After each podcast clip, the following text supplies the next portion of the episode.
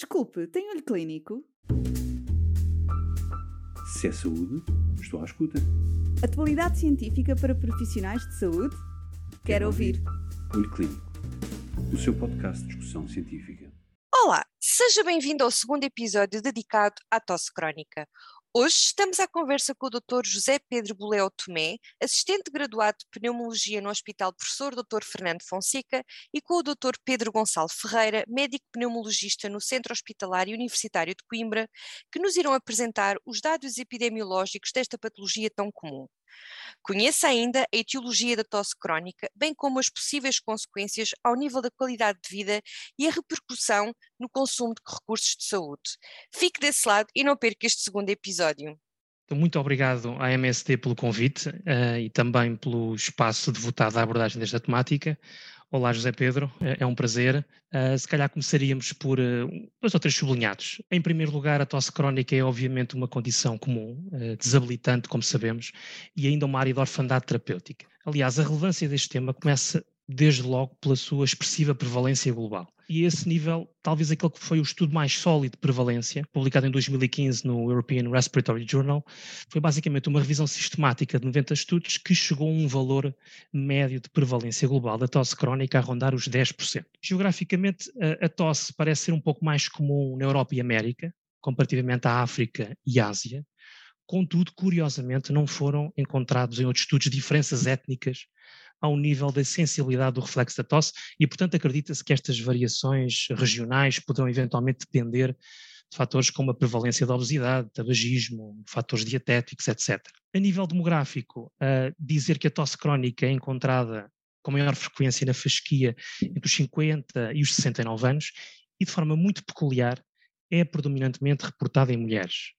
De facto, dois terços dos casos de tosse crónica ocorrem no sexo feminino e sabemos hoje em dia que esta predisposição de género parece assentar em dois mecanismos distintos. Por um lado, a existência de uma maior sensibilidade do reflexo da tosse uh, no sexo feminino, ou seja, em provocação laboratorial da tosse, sabemos que comprovadamente as mulheres toleram doses menores ou de ácido cítrico, ou de capsaicina, ou de manitol, uh, porque são estes os principais compostos utilizados uh, nestes estudos de provocação.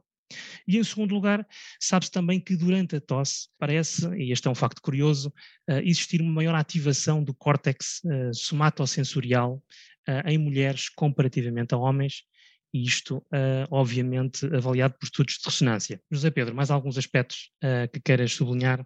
Obrigado, Pedro, e obrigado também pelo convite para estar aqui hoje. De facto, isto, como disseste, a tosse é um, a tosse crónica é, é uma uma situação que tem sido muito subvalorizada, mas que, que, se sabe já que tem grande impacto na qualidade de vida. Há, há por exemplo, um grande inquérito uh, que foi feito online, uh, publicado em 2015, que mostrou que, em média, uh, estes doentes, a duração da tosse tinha entre 2 a 5 anos e que estava associada a grande diminuição de, de, de qualidade de vida e, e, até a limitação nas suas atividades de vida diária. E isto porquê? Porque a tosse crónica está quase sempre associada a uma, a uma diversidade de efeitos adversos eh, e que podem ter bastante impacto na, na qualidade de vida, na, na vida do, do, dia a dia. Em média, os doentes referem pelo menos oito efeito, eh, efeitos adversos diferentes, que podem ir desde eh, dificuldades ao falar, por exemplo, doentes que têm dificuldades a falar ao telefone ou evitam falar ao telefone, um, problemas de depressão, alterações do sono, por exemplo, a tosse que desencadeia vômitos, ou então uh, coisas tão simples como queixas por parte da família, dos amigos, dos colegas, eh, e, portanto, causando embaraço social. E depois outras situações mais sérias, como, por exemplo, os vômitos mais, mais importantes, ou a síncope, ou a existência de incontinência urinária, ou até fraturas de costelas. A incontinência urinária, por exemplo, é, um, é um, uma situação que, que afeta bastante mais as mulheres, mas que pode ter muito impacto na vida cotidiana e que, e que, é muito subvalorizada, muitas vezes nem sequer é abordada pelos próprios doentes com o seu médico, portanto deve ser, uh, deve ser perseguida, deve ser questionada uh, diretamente. E sabemos também que, que, a tosse crónica, de facto, por todas estas razões, acaba por levar a um grande, um enorme consumo de recursos de saúde, quer uh, consultas médicas como a utilização de, de, de, de medicação. 70% dos doentes uh, refere que já recorreu a três ou mais uh, visitas médicas e só 53% destes uh, tinha de facto já um diagnóstico para a sua tosse, sendo dentro destes o mais frequente era a asma. Pedro, queres falar então de alguns dos principais fenótipos de, de, de tosse crónica? Sim, podíamos ir uh, por aí e de facto quando falamos então de, de fenótipos principais ou de principais treatable traits, uh, obviamente que há uma menção obrigatória à tosse da via aérea superior, aliás tem sido, na maioria dos estudos, o tipo mais frequentemente reportado. Sabemos que anteriormente era designada por síndrome de corrimento faríngeo posterior e é uma forma de tosse que uh, globalmente agrupa uh, um conjunto de situações envolvendo anatomicamente a via respiratória superior e, e que englobam formas de renite ou rinocinusite ou aguda infecciosa ou alérgica ou vasomotora ou medicamentosas, ou ocupacionais. Uh, o próprio síndrome NARS também é uma possibilidade. Com esta forma, com esta causal de tosse, uh, a nossa maior dificuldade prende-se com os 20% de situações em que a tosse pode mesmo ser o único sintoma. Ou seja, falamos de doentes que não têm depois queixas nem de pigarro, nem de corrimento faríngeo, nem de obstrução nasal, nem de disfonia, portanto, sendo a tosse de facto ali a única queixa reportada. Uh, mencionaria também uma causa, aliás, subejamente conhecida, que é a tosse induzida por IECAS, uh, que surge como efeito lateral do tratamento com os inibidores da enzima de conversão de angiotensina, por interferência com, com a via de inativação da, da bradicinina. É também mais frequente em mulheres e tende a ocorrer nas primeiras quatro semanas após o início do fármaco, ainda que o início possa ser um pouco uh, mais diferido. Uh, queres prosseguir com, com outras uh, causas? Sim, de facto, temos que falar, é, é obrigatório falar de asma. Uh, de facto, a asma é uma, uma doença muito frequente, muito prevalente, que tem manifestações fenotípicas diversas e, e, que deve ser sempre considerada como um dos diagnósticos diferenciais de, de tosse crónica. E, e, de facto, existe mesmo um fenótipo de asma que é chamada asma variante tosse, cuja, cuja única manifestação é a tosse seca e, portanto, não se acompanha com as outras, as outras manifestações, os outros sintomas, e que geralmente até responde bem ao tratamento com, com broncodilatadores. Pode ser, isto, o diagnóstico é clínico e, portanto, nem sempre é fácil uh, de chegar uh, definitivamente a um diagnóstico. Um modo geral, podemos dizer que a inflamação é eosinofílica, que é um bom biomarcador deste tipo de tosse, mas nem sempre é fácil de, de, chegar lá. O ideal seria fazer a demonstração de eosinofilia na expectoração, isto nem sempre é prático, nem sempre é, é, feito por rotina. Existem outras hipóteses, como por exemplo a medição do, do óxido nítrico exalado, uh, embora aqui também não haja propriamente um consenso até sobre o próprio valor diagnóstico deste, deste teste. Depois ainda temos uma outra, uma outra variante, que é uma causa de tosse crónica, que é chamada bronquite eosinofílica, e que alguns autores consideram que, que deve mesmo ser uma entidade distinta da asma, porque na realidade ela não tem eh, algumas das características típicas da asma, como a broncoconstrição e a hiperreatividade de, das vias aéreas, mas de facto pode ser uma, eh, uma causa aqui também a, a considerar. E perseguimos então com outras causas, Pedro? Eu se calhar continuaria com, com uma referência ao refluxo gastroesofágico, é uma causa clássica de tosse crónica. Eh, quando falamos de refluxo, falamos de refluxo acídico ou refluxo pouco acídico.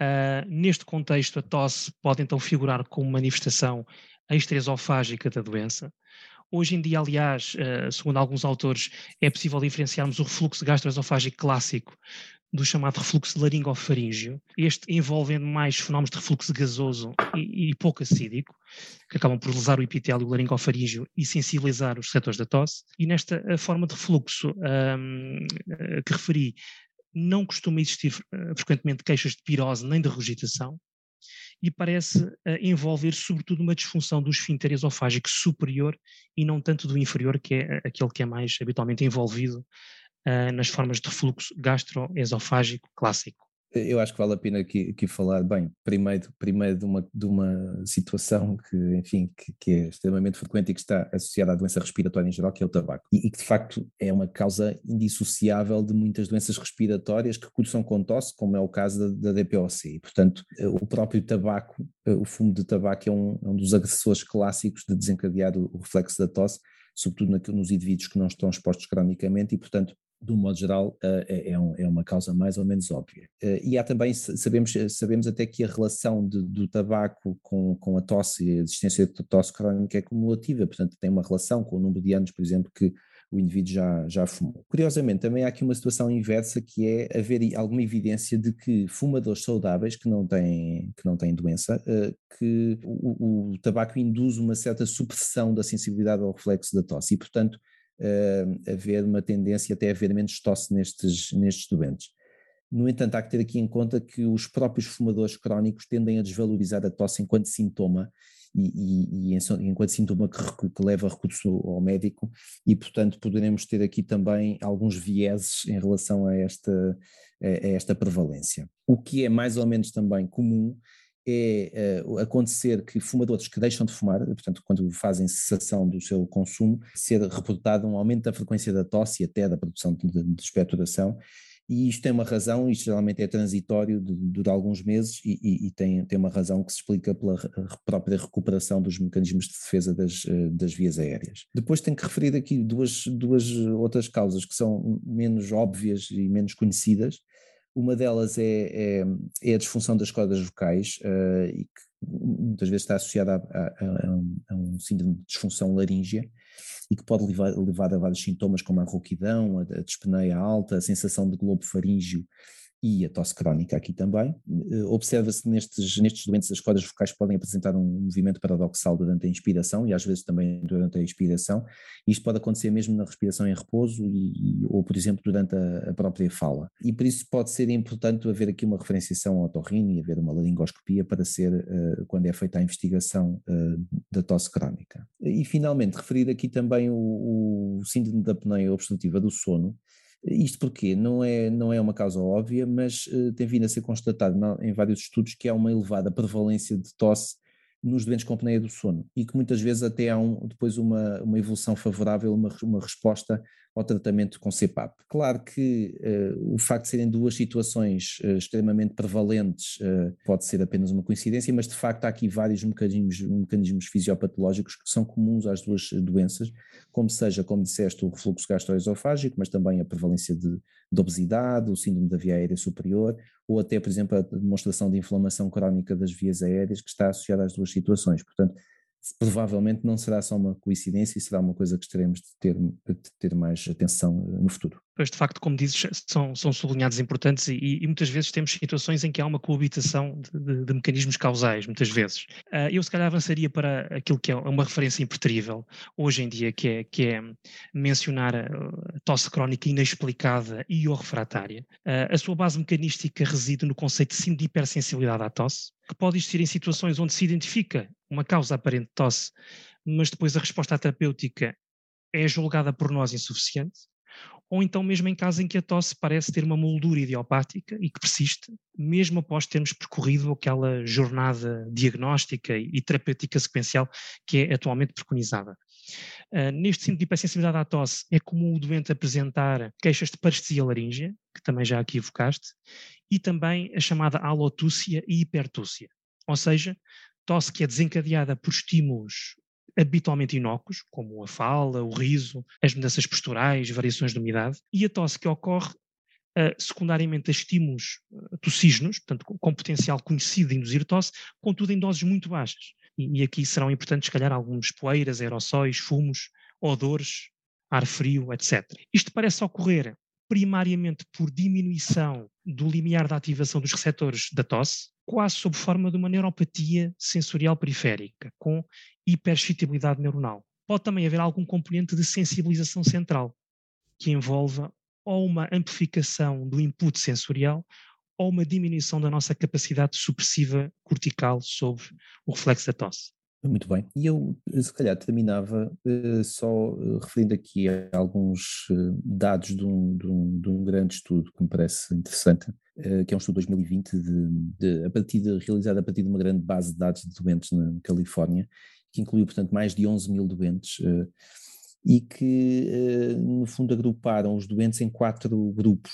Um, um grupo em que não, os doentes não apresentavam nem doença respiratória nem refluxo gastroesofágico, depois um grupo de doentes com refluxo, um grupo com, com doença respiratória e um quarto grupo em que coexistiam as duas coisas, doença respiratória e refluxo gastroesofágico. E de facto, depois estes doentes, estes grupos foram muito bem estratificados em termos de queixas e comorbilidades uh, e, e, a sua evolução no tempo e de facto constataram em relação à tosse crónica que aquilo que já sabia de outros estudos e como disseste muito bem logo no início, que é mais frequente nas mulheres, é mais frequente nos indivíduos com mais de 65 anos, nos obesos, nas pessoas com outras comorbilidades eh, respiratórias e aqui também aquele dado curioso de ser aparentemente menos frequente em, em fumadores. O que se concluiu também daqui é que nestes doentes do, do quarto grupo, portanto os tais que têm doença respiratória coexistente com refluxo, são os doentes que têm mais comorbilidades da tosse, as tais complicações, as perturbações do sono, a incontinência, a costocondrita, hemorragias subconjuntivais, eh, existência de vômitos, fraturas. Esses eh, são também os doentes que têm mais eh, consumo de recursos de saúde, quer visitas médicas em geral, quer consultas de especialidade, quer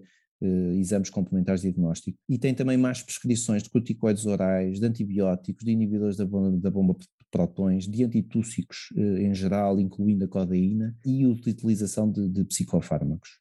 E por outro lado, aqueles que não tinham nem doença respiratória, nem refluxo, eh, são precisamente aqueles que há uma constatação de menos prevalência de obesidade, de ansiedade, de depressão, de complicações da tosse em geral e também têm menos visitas hospitalares, menos internamentos e menos antitússicos. Portanto, eu, eu, penso que isto são dados que nos eh, fazem pensar que de facto estamos perante um problema que tem, uh, uh, que tem muito impacto e que por vezes é, é subvalorizado e que deve ser, deve ser reconhecido e, e estudado nos seus vários, nas suas várias apresentações e, e, fenotipos possíveis, precisamente porque, como disseste, há treatable traits e provavelmente temos que os perseguir para, para os tratar. É sem dúvida matemática na ordem do dia e ainda bem, e agradeço também a, a vossa atenção. Se é saúde, estou à escuta. Atualidade científica para profissionais de saúde? Quero, Quero ouvir. ouvir. Olho Clínico, o seu podcast de discussão científica.